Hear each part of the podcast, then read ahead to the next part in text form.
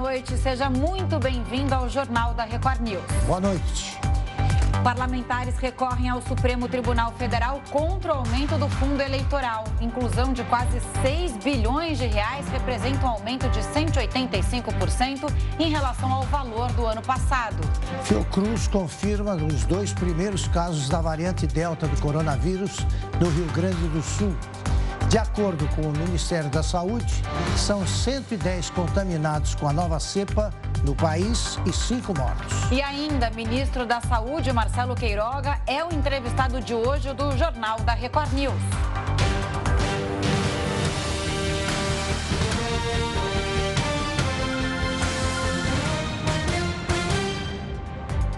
Eventos de luxo ignoram a pandemia e promovem aglomerações por todo o Brasil. Uma das festas reuniu cerca de 1.500 pessoas com ingressos de até 18 mil reais. As imagens mostram pessoas aglomeradas e sem proteção. A polícia dispersou multidões em Fortaleza. Em Uauá, interior da Bahia, até o prefeito participou do encontro proibido. Em Betim, na região metropolitana de Belo Horizonte, houve correria e a polícia usou balas de borracha para acabar com a aglomeração neste bar. O dono foi preso.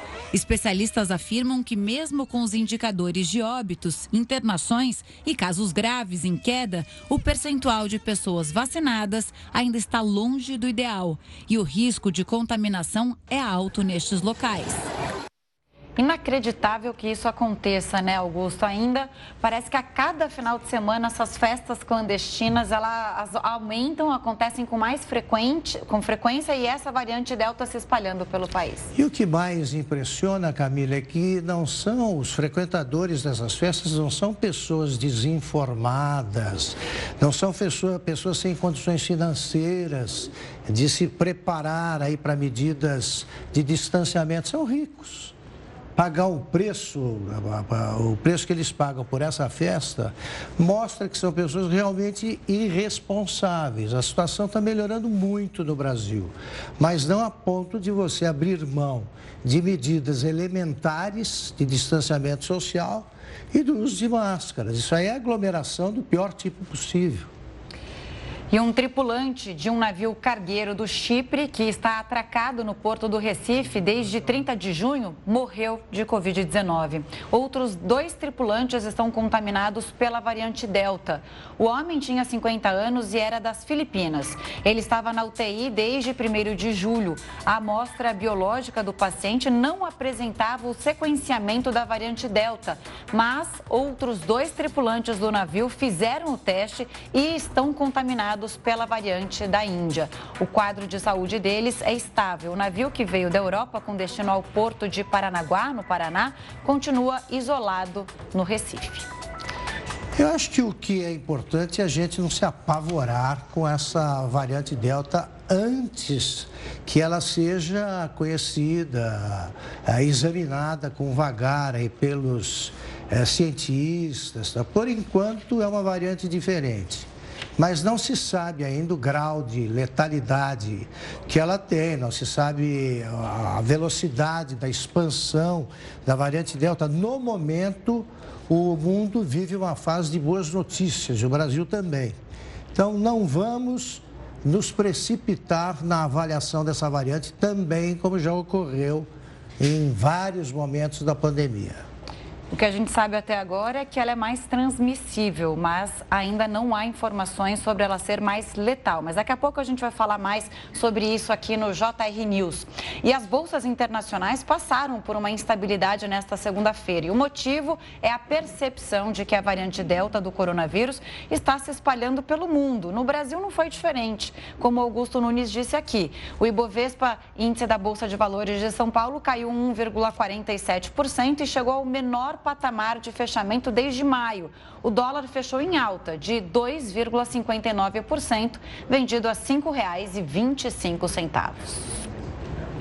Bom, e a Fiocruz confirmou hoje os dois primeiros casos da variante Delta do coronavírus no Rio Grande do Sul, né, Augusto? Olha, Camila, eu estava rindo porque eu não entendo muito de economia, não. Mas se a variante Delta tivesse desaparecido, a Bolsa também ganharia dinheiro e o dólar ah, subiria.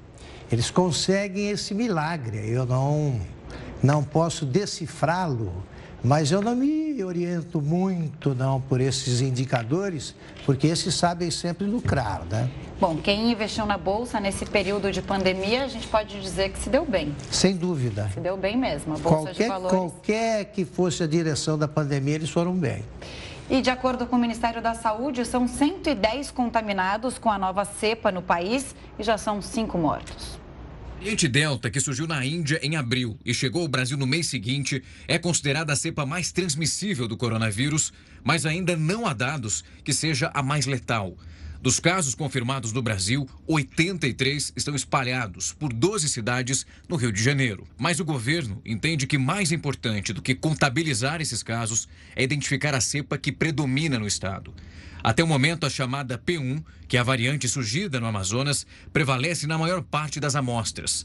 Com a afirmação de que a variante Delta já tem transmissão comunitária, os testes de PCR feitos nos passageiros de voos vindos da Índia foram suspensos. A ação foi suspensa hoje por conta dessa caracterização é, é, de transmissão comunitária do vírus, do vírus Delta, dessa variante Delta aqui no estado. Essas mutações só vão diminuir quando a gente tiver a população global vacinada. Essa é a forma mais efetiva que a gente tem de reduzir o número de variantes circulando no mundo inteiro. O JR News traz também uma entrevista com um infectologista para a gente entender melhor a variante Delta, além do ministro da Saúde, que também vai explicar isso para a gente aqui. E o presidente Jair Bolsonaro indicou que vai vetar o trecho da Lei de Diretrizes Orçamentárias que prevê um gasto de 5,7 bilhões de reais com o fundo eleitoral.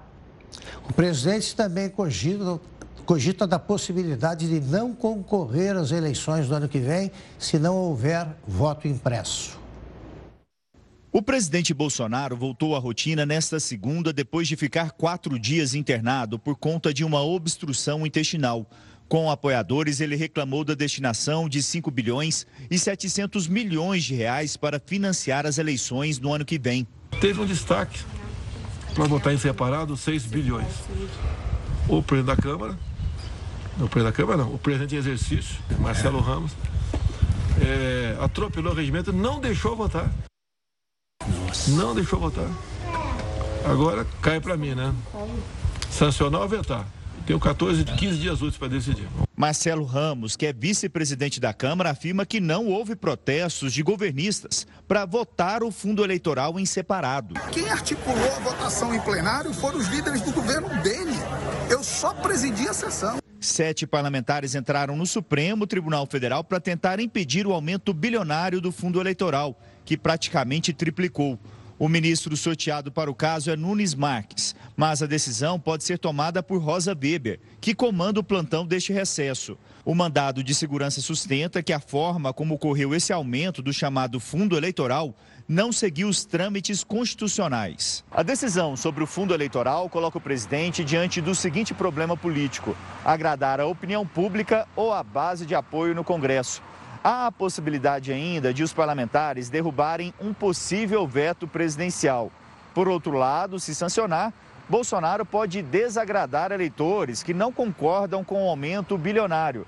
Embora tenha demonstrado descontentamento, o presidente ainda não tomou uma decisão sobre o tema. O vice Hamilton Mourão se posicionou a favor do veto. O presidente vai vetar, Não sei, não conversei com ele eu vetaria. Outro tema polêmico é o voto impresso e auditável. A base aliada ao presidente não tem votos para manter a tramitação da proposta no Congresso. A oposição, neste momento, tem apoio para derrubar o texto na volta do recesso parlamentar em agosto. O presidente chegou a deixar em aberto a possibilidade de não disputar a reeleição. Entrega faixa para qualquer um, se eu disputar a eleição, né? Se eu disputar, entrega faixa para qualquer um. Uma, uma eleição é limpa. Agora, participar de uma eleição com essa urna eletrônica, alguns falam, ah, o Bolsonaro foi reeleito tantas vezes com o voto eletrônico. Pessoal, você vê o pessoal de banco aí. Se usasse a tecnologia dos anos 2000, dos anos 90, não teria segurança nenhum sem bancário. Isso aperfeiçoa dia a dia. Será, Augusto? Será que realmente ele não disputaria a eleição no ano que vem? Não acredito. Não acredito. Bom, a gente vai até Brasília agora, onde está o repórter Tiago Nolasco e tem mais informações sobre os bastidores da política nacional. Nolasco, muito boa noite para você. Então, o presidente realmente indicou que ele não deve é, sancionar o fundo eleitoral. Oi Camila, Augusto, boa noite para vocês, boa noite a todos. Antes de mais nada, sucesso aí para vocês é, na estreia aí e também Obrigada. nessa nova fase do JR News. Bom, agora há pouco o presidente disse em uma entrevista para a TV Brasil, né, que é a TV estatal, que pode já adiantar que não vai sancionar o fundo eleitoral, o fundão, como a gente chama aqui em Brasília, né, de 5,7 bilhões de reais então, o governo, o presidente que ficou aí numa situação bem difícil, né, já que pode aí desagradar a opinião pública, como a gente falou na reportagem, ou desagradar a base de apoio no Congresso. Mas Jair Bolsonaro já indicou que vai aí vetar. E aí ele tem algumas possibilidades, viu, Augusto e Camila, como, por exemplo, fazer o veto e mandar depois no orçamento um valor menor para o fundo eleitoral, ou mandar um novo projeto para o Congresso. Essas, todas essas possibilidades ainda estão na mesa. Nolasco, eu queria perguntar o seguinte, né? repetir a pergunta que a Camila me fez, depois voltar a este assunto que você acabou de abordar. Você acredita que o presidente Bolsonaro fala sério quando ele levanta a possibilidade de não ser candidato? Não? Augusto, eu divido a mesma opinião que você, viu? Eu não acredito que o presidente Jair Bolsonaro não será candidato à reeleição, mesmo com o sistema eletrônico, sem o voto impresso e auditável. Eu acredito sim que Jair Bolsonaro vai disputar a reeleição no ano que vem. E o voto impresso, viu, Augusto? O próprio presidente disse hoje que não acredita mais que ele vai passar na Câmara dos Deputados. A situação lá na comissão especial é bem difícil para a base aliada ao presidente, né? principalmente os parlamentares mais bolsonaristas, porque o Centrão e a oposição se uniram lá na comissão especial para derrubar o voto impresso e auditável. Então, 11 partidos se uniram para derrubar a proposta e na volta do recesso parlamentar, tudo indica que a proposta vai ser enterrada na comissão especial e aí acaba a discussão sobre o voto impresso e auditável para as eleições no ano que vem, Augusto. Acho que outra, outra dúvida que muita gente que nos acompanha tem é a seguinte: se for vetado o valor né, do novo fundo eleitoral, o Congresso pode redefinir esse valor, rediscutir e fixar uma outra, outra quantia? Pode sempre. Então, o que, que a lei de diretrizes orçamentárias estabelece, Augusto? É o piso para o fundão, né? Ela estabeleceu como piso mínimo, valor mínimo, 5,7 bilhões de reais. Se o presidente vetar, ele pode depois mandar no próprio orçamento, né? Uh, o valor, um outro valor então ele pode vetar o piso de 5,7 e depois mandar um outro valor. Lembrando que é, nas eleições de 2018 o fundo eleitoral foi de 1,8 bilhões, nas eleições de 2020 para prefeito de 2 bilhões. Então é injustificável esse aumento para 5,7 bilhões de reais. Então há essa expectativa de que o presidente possa mandar um projeto com um valor menor ou vetar e depois, no orçamento, mandar o fundo eleitoral com um valor mais baixo, né? um, um valor, vamos dizer assim, que seja mais palatável, né? mais aceitável por toda a sociedade. É, pois é, com esse valor do fundo eleitoral, anotei aqui um dado, a gente poderia beneficiar 3 milhões e 800 mil brasileiros pelo Bolsa Família. Quer dizer, não faz realmente sentido você é, disponibilizar um montante desse para campanhas eleitorais e para os partidos e faltar de um outro lado que poderia ser saneamento básico ou até para ajudar nesses programas sociais, né, Nolasco? É, e Camila, e chama também muita atenção a forma como foi aprovado o fundo eleitoral no Congresso Nacional, viu, Camila? Porque é um valor muito alto, né? Como você mesmo demonstrou aí, com, com dados de pessoas que poderiam ser beneficiadas. E foi, o fundo eleitoral foi aprovado em acordo entre os partidos, óbvio que os partidos todos sabiam desse valor, mas não houve depois uma, uma votação em separado para se discutir esse valor. Não houve destaque durante a discussão da Lei de Diretrizes Orçamentárias, né? É, todos os parlamentares votaram pela aprovação da Lei de Diretrizes Orçamentárias e não houve discussão de alguns detalhes, como, por exemplo, esse fundo eleitoral nesse valor. E agora cabe ao presidente Jair Bolsonaro tomar uma decisão sobre isso. Tiago Nolasco, direto de Brasília, muito obrigada pela sua participação aqui no JR News. Você vai nos acompanhar aqui todas as noites. Obrigada pelas explicações. Volte sempre. Até a próxima. Vamos ver então agora como está o andamento da vacinação em todo o Brasil. Queria que você ajudasse a me dar essa notícia, Augusto, e comentasse aqui com, comigo. Olha, mais de 42% dos brasileiros já tomaram a primeira dose, como a gente vê aí na nossa tela. 16% da população já completou o ciclo vacinal com a segunda dose ou com a vacina única, né, que é a vacina da Johnson. E foram aplicadas hoje cerca de 94 mil doses. Olha, Camila, eu me espanto um pouco, né? Se nós tivermos a oportunidade de conversar com o ministro, eu quero uh, repetir a pergunta. O que me espanta é essa oscilação na vacinação no Brasil. Nós já chegamos a aplicar uh, um milhão, um milhão e, 700 mil doses por dia, num, num dia. E hoje, por exemplo, cai para 94 mil. É muito grande a oscilação. Ou faltam vacinas, ou há algum mistério a decifrar. Por quê? O Programa Nacional de Imunização é muito bom. Muito bom. Ele é capaz de aplicar um milhão, quase perto de 2 milhões de doses por dia, sem maiores esforços. São muitos, milhares de pontos de vacinação. Então é preciso esclarecer o que é que está acontecendo, porque o Brasil tem vacinado bastante, tem vacinado com a velocidade, o Brasil é muito grande, né? é um ritmo ah, bastante razoável, desde que não haja quedas desse tipo. Parece que vacinas não faltam, pelo menos nos contratos. Parece que os países fornecedores estão seguindo, cumprindo os prazos prometidos. Não vejo motivo para que isso aconteça, é muito estranho. Deixa eu tirar essa dúvida já já. Agora, no noticiário internacional, o Reino Unido chegou ao que chamou de Dia da Liberdade. O governo flexibilizou a maioria das restrições do combate à pandemia e os britânicos puderam voltar a sentir o gosto da vida normal. A partir de hoje, o uso de máscara não é mais obrigatório no transporte público. Mesmo assim, muitos preferiram continuar com a proteção no metrô de Londres.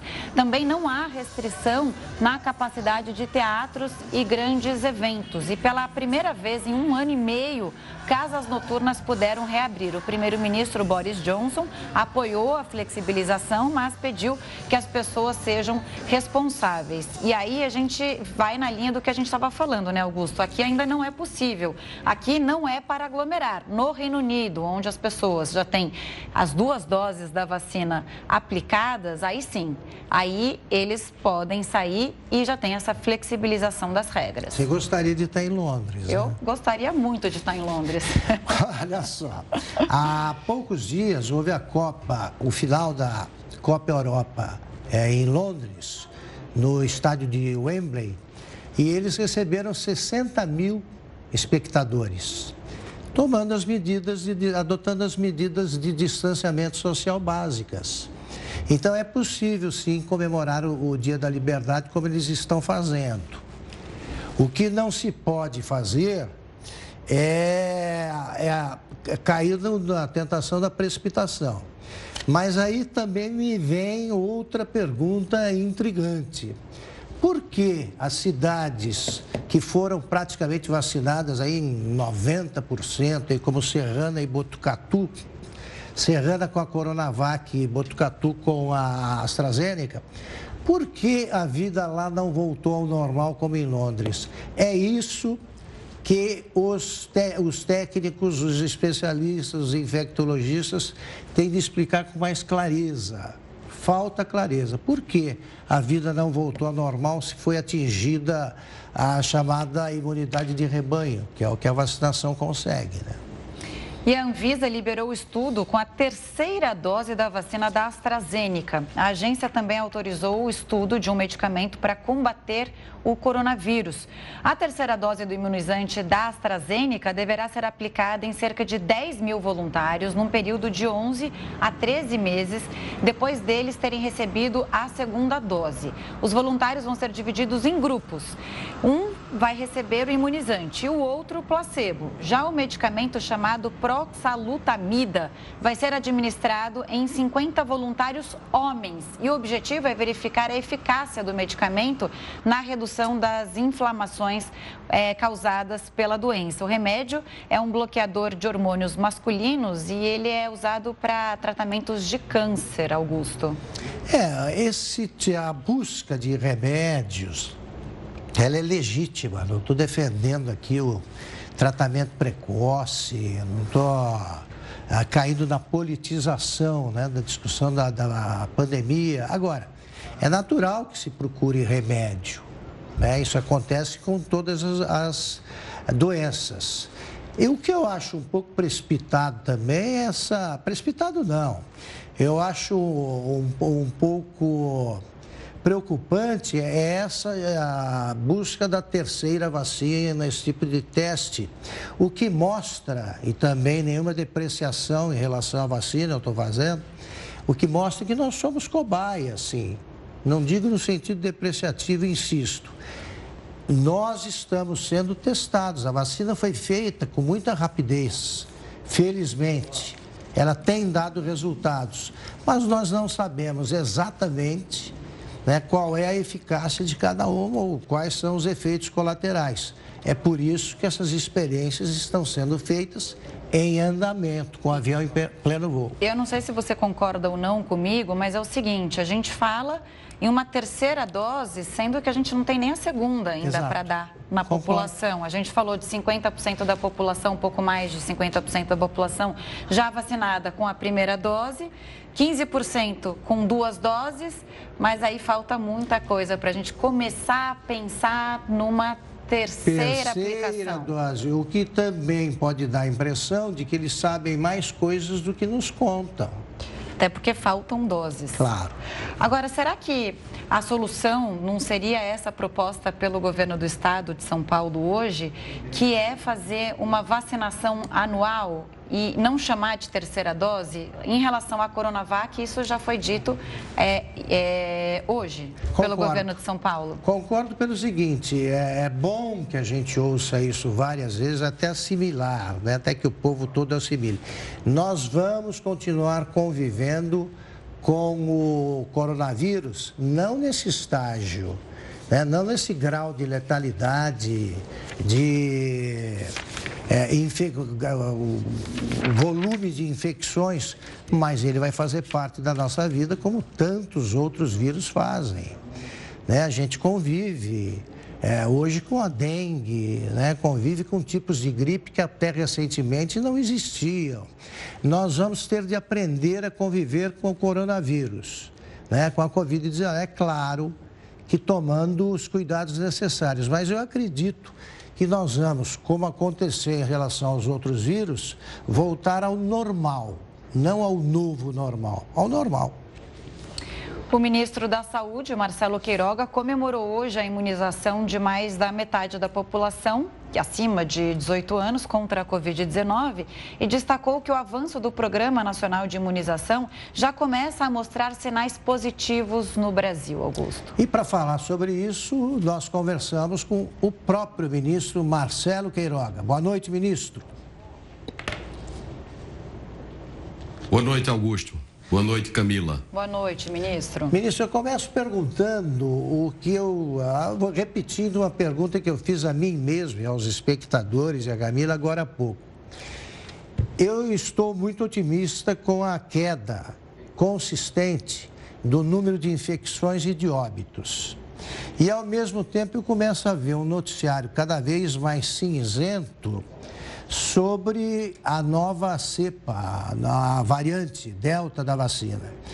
Eu queria ouvir do senhor o seguinte conselho: eu devo ficar otimista ou pessimista? Bom, nós temos a cautela de acompanhar a pandemia da Covid-19, né? Que desde março do ano passado vem afetando o mundo inteiro, levando a uma emergência de saúde pública internacional. É, o Ministério da Saúde, através da Secretaria de Vigilância em Saúde, acompanha todo o curso da pandemia, inclusive de possíveis variantes. Essa variante Delta, que foi inicialmente identificada na Índia, ela tem criado problemas não só na Índia, mas no Reino Unido, agora é, em outros países da Europa, nos Estados Unidos, na Rússia e aqui no Brasil nós já temos é, mais de 100 casos identificados. Todos esses casos estão isolados e sendo monitorados é, pelas secretarias municipais de saúde com o apoio do Ministério da Saúde. Ministro, ela é mais transmissível, essa variante Delta, né? Não há estudos ainda que demonstrem que ela seja mais letal. O Brasil está preparado para uma maior contaminação, já que a gente estava é, agora numa queda de casos e a gente viu no Reino Unido, na Alemanha, é, um crescimento exponencial. O nosso sistema de saúde está preparado para a chegada dessa nova variante Delta? Isso no sábado a gente estava dizendo, é, falando em 40 casos, hoje a gente já fala em 100. Quer dizer, é muito rápido, né? Ela, essa variante é muito veloz, ministro. Bom, é, a grande arma que nós temos é a vacina, né? Então, nós estamos com a nossa campanha bem adiantada, nós já vacinamos mais de 50% da população vacinável, que são aqueles acima de 18 anos, com uma dose da vacina e estamos, estamos caminhando de maneira célere para, em setembro, ter é, 100% da população acima de 18 anos vacinados com uma dose e 50% dessa mesma população vacinada com as duas doses. Então, essa é a maneira mais eficiente de conter a progressão é, da pandemia e de qualquer variante, como a variante Delta, que os estudos já mostram que essa, essa variante também ela é sensível às vacinas que nós dispomos no Programa Nacional de Imunização, sobretudo a vacina Pfizer e a vacina AstraZeneca. A estrutura do sistema de saúde do Brasil se fortaleceu desde o início da pandemia é, com a habilitação de leitos em todos os estados e nos municípios de maior porte, de tal maneira que o sistema de saúde hoje tem condições de enfrentar é, com mais efetividade é, uma possível transmissão comunitária dessa variante. Ministro, eu concordo plenamente com o senhor em relação aos efeitos altamente positivos da vacinação em massa. Por isso mesmo, eu quero que o senhor me esclareça um mistério. O Brasil já vacinou há poucos, poucos dias é, o número de doses é, distribuídas em 24 horas chegou, passou de 1 milhão e 700 mil. Hoje, e se eu estiver enganado quanto ao número, o senhor me corrija, por favor, parece que foram vacinados 94 mil brasileiros, menos de 100 mil. Por que essa oscilação ocorre? Bom, é, precisa verificar se não é subnotificação de dados, né?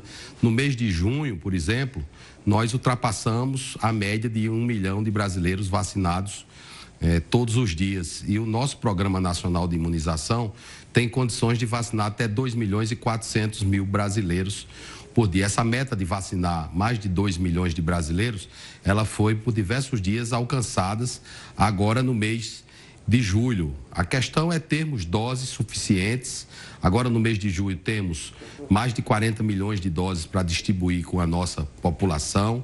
No mês de agosto, a expectativa é de mais de 60 milhões de doses. São 100 milhões de doses em dois meses. O Brasil já distribuiu mais de 150 milhões de doses e essas doses, pelo mais de 80%, elas são aplicadas pelos municípios nos, nos nossos cidadãos do nosso país. Então, isso é um grande sucesso do Programa Nacional de Imunização. O, o segredo é seguir as orientações da Câmara Técnica do Programa Nacional de Imunização.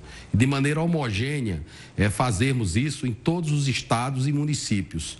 É a forma mais adequada de se enfrentar a pandemia. Ministro, eu queria saber em relação aos trabalhos da CPI, né, e as denúncias de irregularidades nos contratos das vacinas. Eu queria saber se algo vai mudar no funcionamento do Ministério da Saúde, se é uma prática comum ou não receber intermediários para fazer esse tipo de negociação em vez de lidar com ofertas diretas, por exemplo, é, por exemplo, dos fabricantes, isso no caso das vacinas.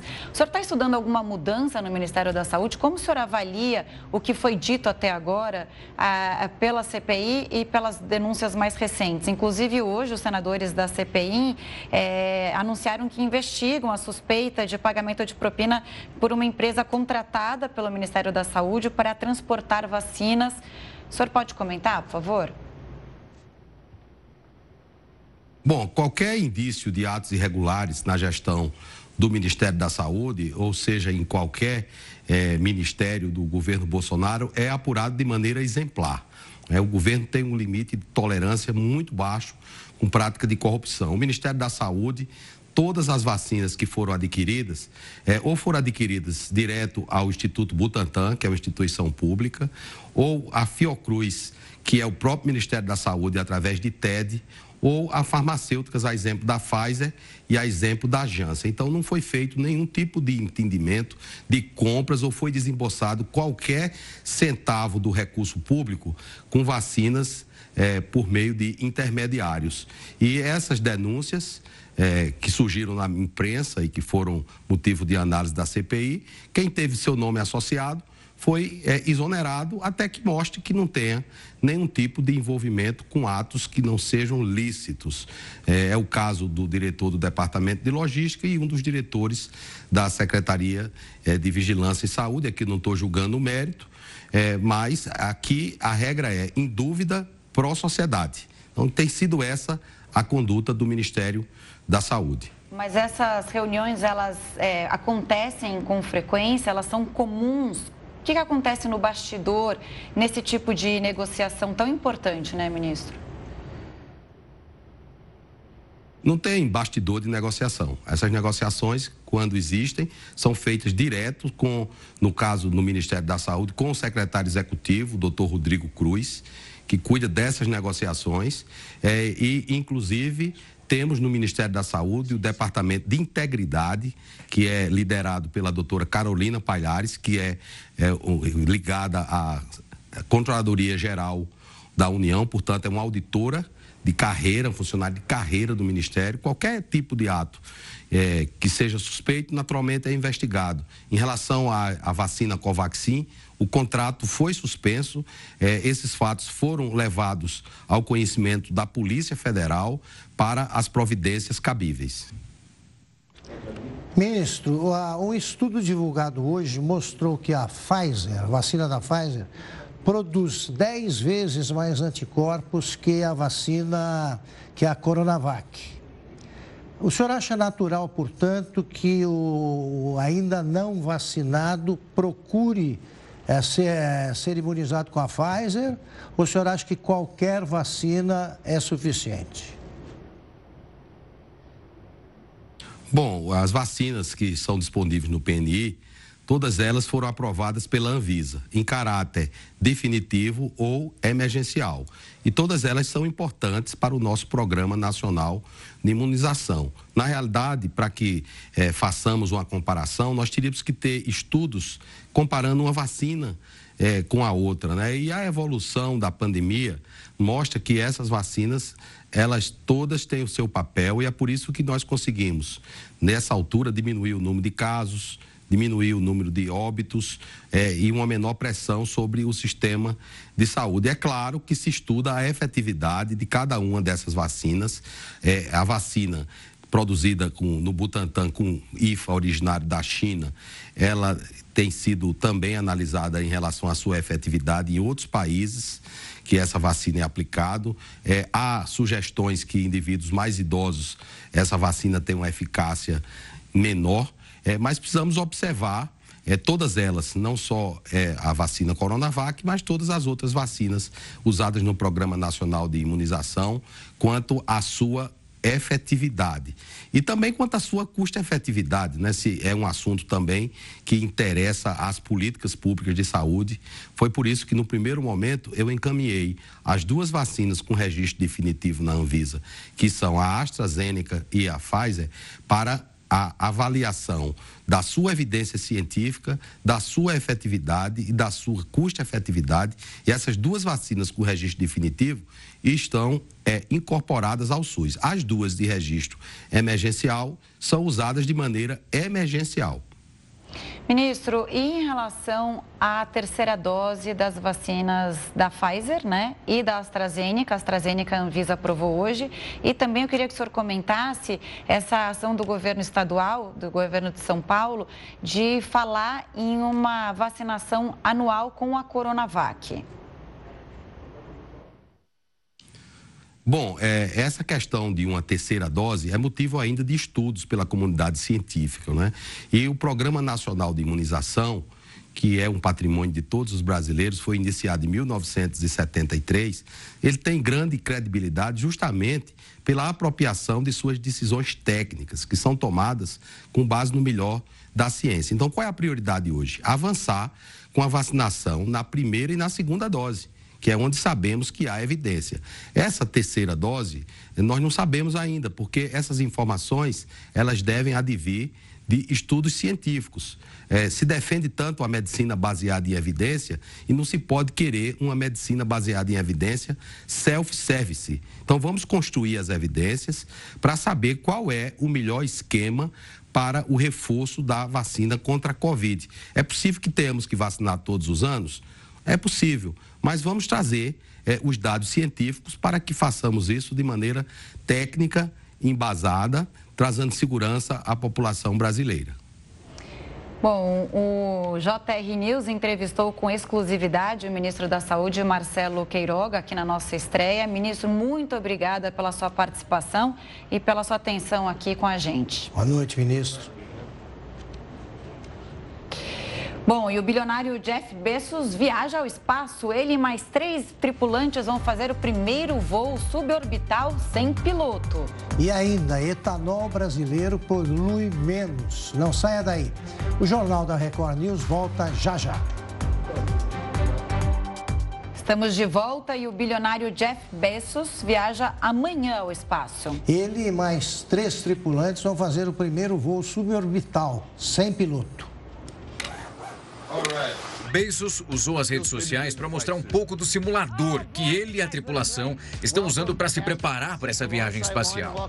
O fundador da Amazon e da empresa espacial Blue Origin vai embarcar ao lado de outros três tripulantes. O irmão Mark, a pilota do avião Wade Funk e o adolescente Oliver Damon. Eles devem permanecer por 11 minutos no espaço. E essa vai ser a primeira viagem suborbital composta apenas por civis, sem nenhum piloto de foguete.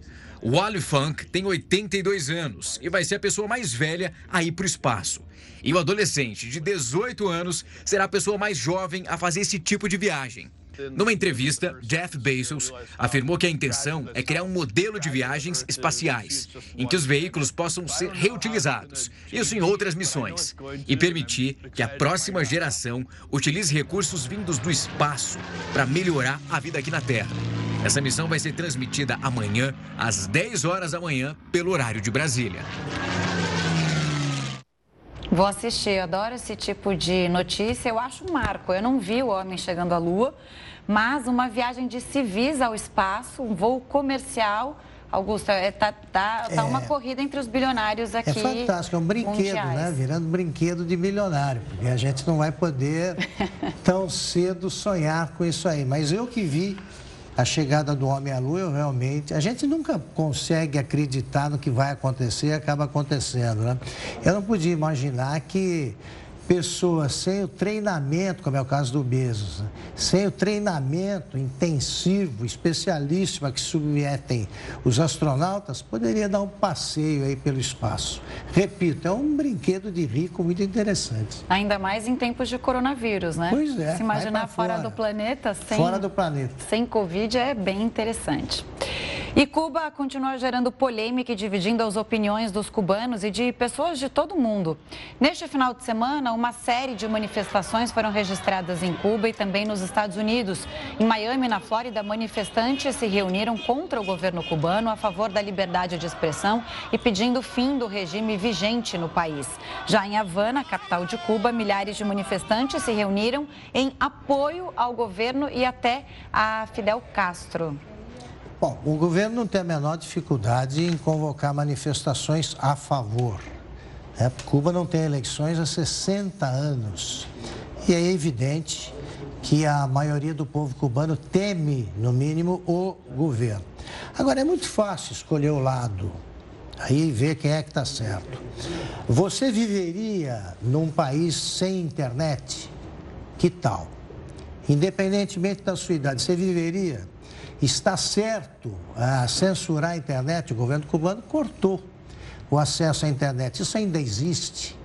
É um mundo sem redes sociais. E mais, à medida que eu sempre usei, eu conheci é, Cuba em 1987 uma semana me bastou. A ausência de liberdade é sufocante. E qual é a medida que você deve fazer para saber qual lugar é melhor? Era a mesma que eu usava para Berlim Oriental e Berlim Ocidental. Quando você tem duas partes antagônicas e todo mundo que foge, foge por um lado só, o outro lado de onde se fugiu é pior, sem a menor dúvida.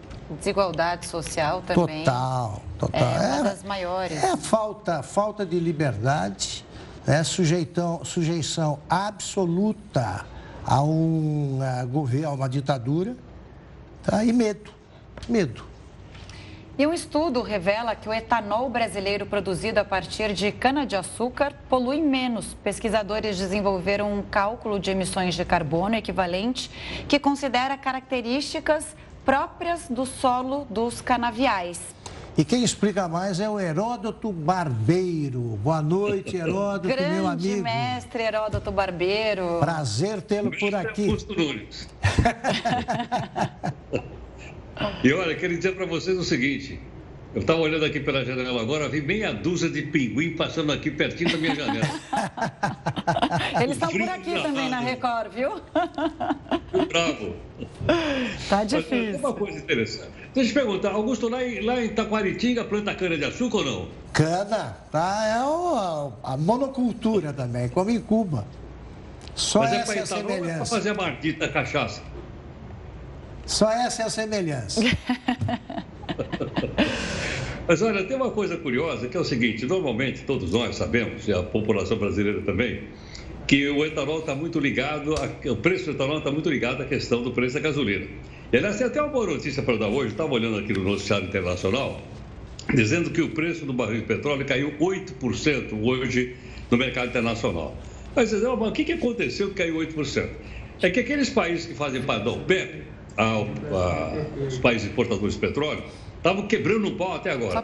E eles chegaram à seguinte conclusão: olha, é melhor parar, vou fazer o seguinte, vamos voltar a retomar a, a, a produção. E eles retomaram a produção. E eles colocaram no mercado mais 400 mil barris por dia. Veja bem, eles vão aumentar, olha só que, que coisa incrível, eles vão aumentar a produção de 400 mil barris todo dia até chegar em 5 milhões de barris por dia que é quando então o petróleo estava com preço relativamente mais palatável e não ia parar na bomba de gasolina o preço como a gente vê aí agora. Detalhe, eles estão de olho no preço. Não sei se vocês estão lembrados. Houve uma época que o petróleo teve um preço negativo, lembra ou não? O petróleo custava menos 37, lembra? Eu não lembro de negativo, mas eu lembro que ele era bem baixo. Bem baixo, não é, chegava a 17 dólares, negativo. 27 dólares. É, a gente, quando começou a aumentar, né, quando bateu o patamar de 100 dólares, na, é, é, todo mundo é, achou que, que era uma coisa que não sabiam se ia ter volta ou não, né? A um preço então, aceitável.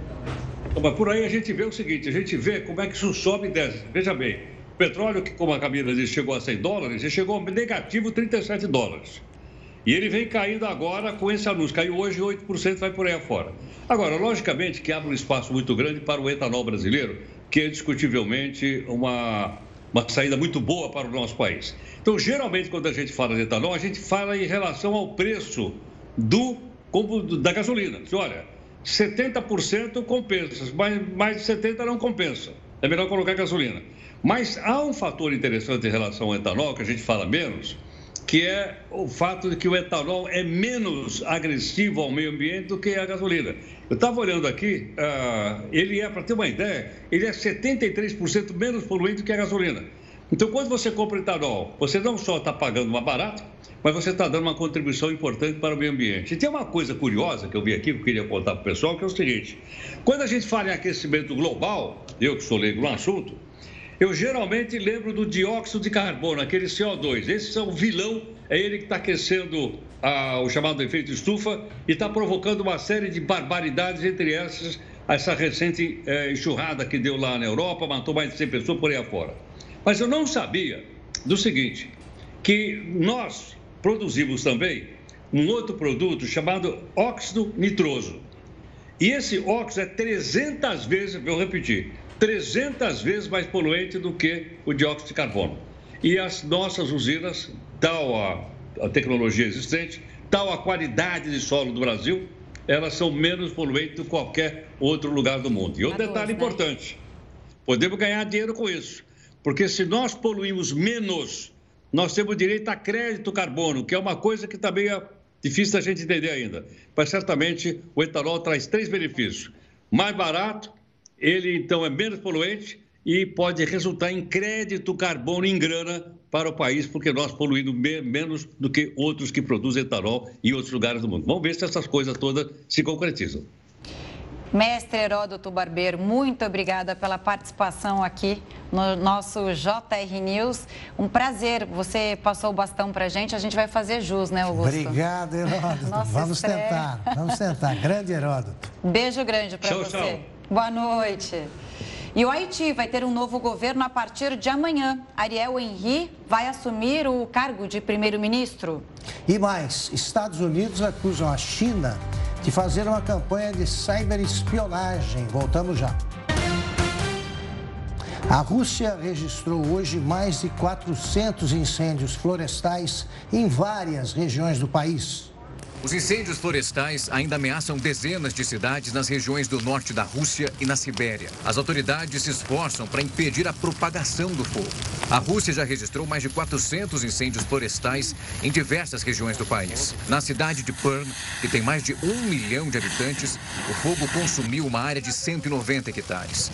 Em outros lugares, essas chamas ganharam força por causa dos ventos, atingindo residências e os edifícios. Muitos moradores precisaram ser retirados afastados dos locais onde havia perigo.